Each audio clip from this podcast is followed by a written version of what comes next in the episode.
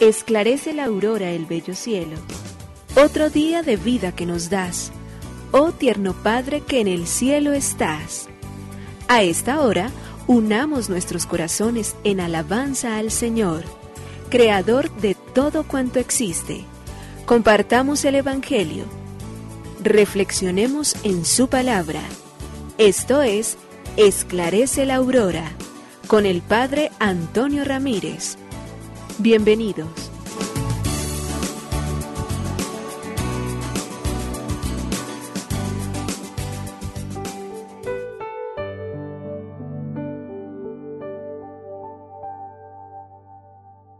Bueno, muy buenos días. Hoy es miércoles 18 de enero del año 2022. Gracias una vez más, Señor. Amado Dios, te quiero dar gracias porque ha terminado la noche, la cual ha dado paso a este nuevo amanecer, y como es de costumbre, yo me acerco hasta ti en esta mañana para darte gracias por tu bondad, por tu compañía, por todas las cosas que me rodean, por las bendiciones que hay en mi vida, que son un signo particularmente de tu inmenso amor y de tu misericordia, de tu maravillosa generosidad.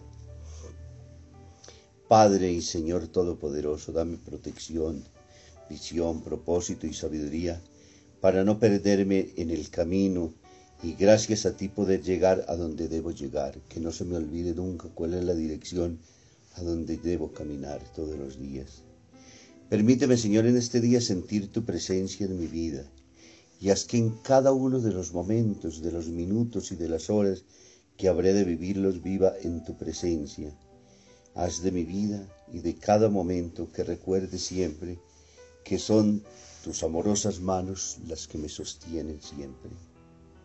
Señor, a ti que gobiernas y reinas en mi vida, te entrego todos mis días, te entrego mis planes, mis anhelos, en este nuevo día que comienza, el cual te decimos como siempre, Señor, gracias, Creador del universo, oh Padre nuestro que en el cielo y en la tierra estás. Nos unimos a la Iglesia Universal que ora.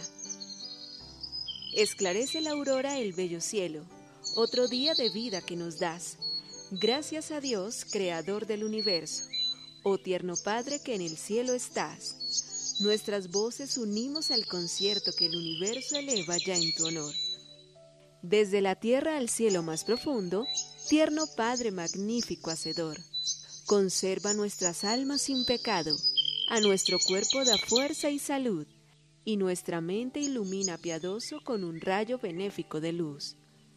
Por nuestra amada patria suplicamos, por la iglesia elevamos oración, por nuestros amados padres y familia, siempre dichosos los hagas tú, Señor. En tu santo nombre, comenzamos este día de vida que nos das. Haz que lo acabemos santamente Oh Padre nuestro que en el cielo estás.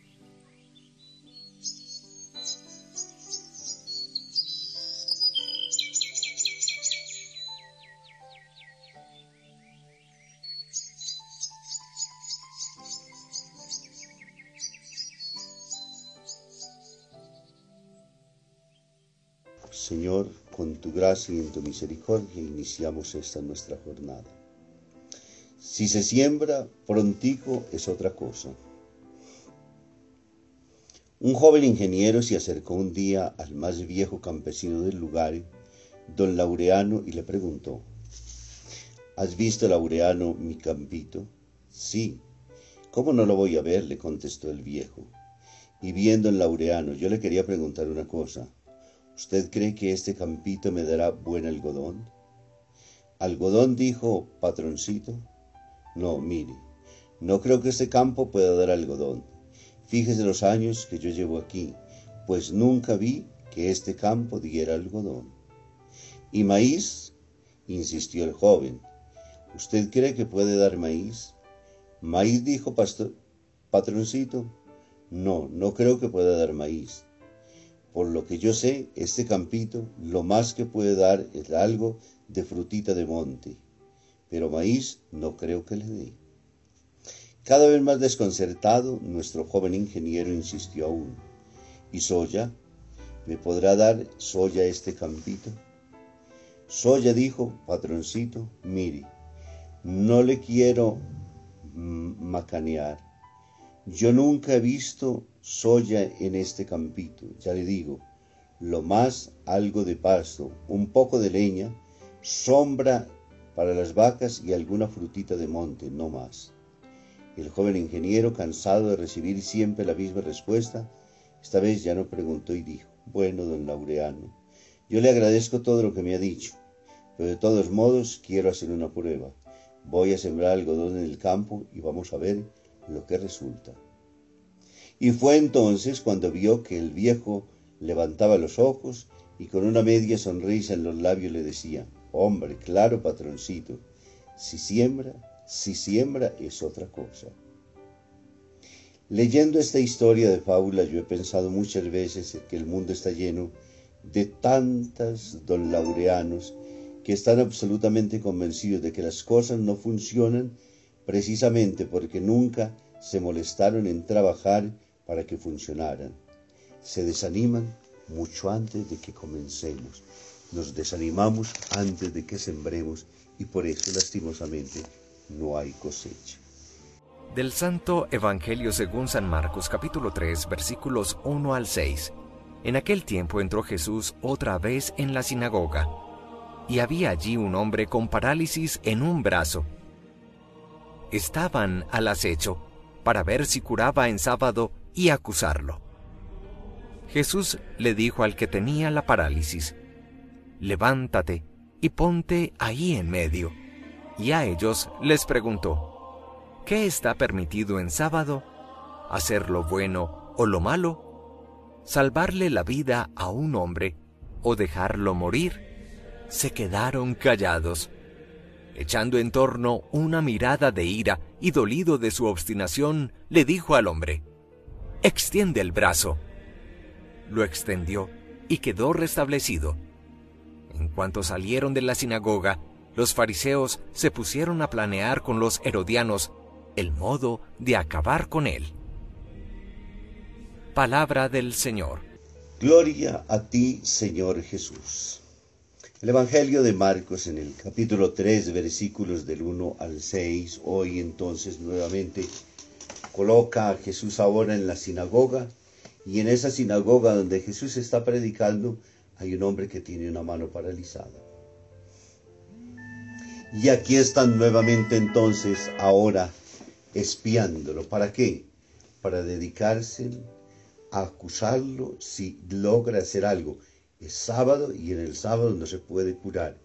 Hay siete días, seis días en los cuales pueden venir, seis días en los cuales pueden hacer tantas cosas, pero el día séptimo hay que descansar. Jesús entonces lo invita a colocarse en el centro.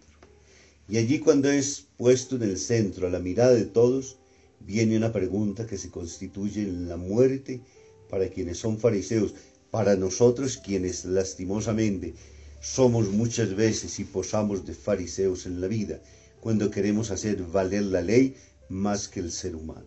¿Qué está permitido en sábado? ¿Hacer el bien o hacer el mal? La respuesta lógica y obvia de cualquiera, sin que tenga estudios de teología ni haya escudriñado las Sagradas Escrituras, lo primero que debe decir hacer es el bien indudablemente.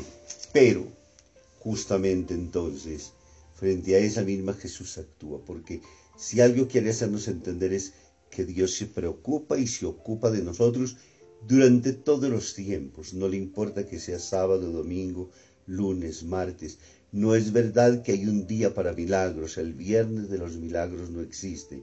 Dios obra cada vez que nosotros le abrimos el corazón, lo dejamos entrar en nuestra vida, le creemos profundamente y sentimos y, experimentamos que Dios es una persona, que hay una relación personal con Él, que podemos entrar en comunión con Él, que le podemos presentar todas nuestras necesidades, que Dios se ocupa de nosotros, que Dios rompe los paradigmas establecidos por el hombre, entre ellos este de que solamente en la medida en que se cumpla la ley, que solo el sábado está destinado para el culto y que durante la semana pueden ir a pedir milagros, Jesús dice, soy Padre de todos, escucho el ruego de mis hijos.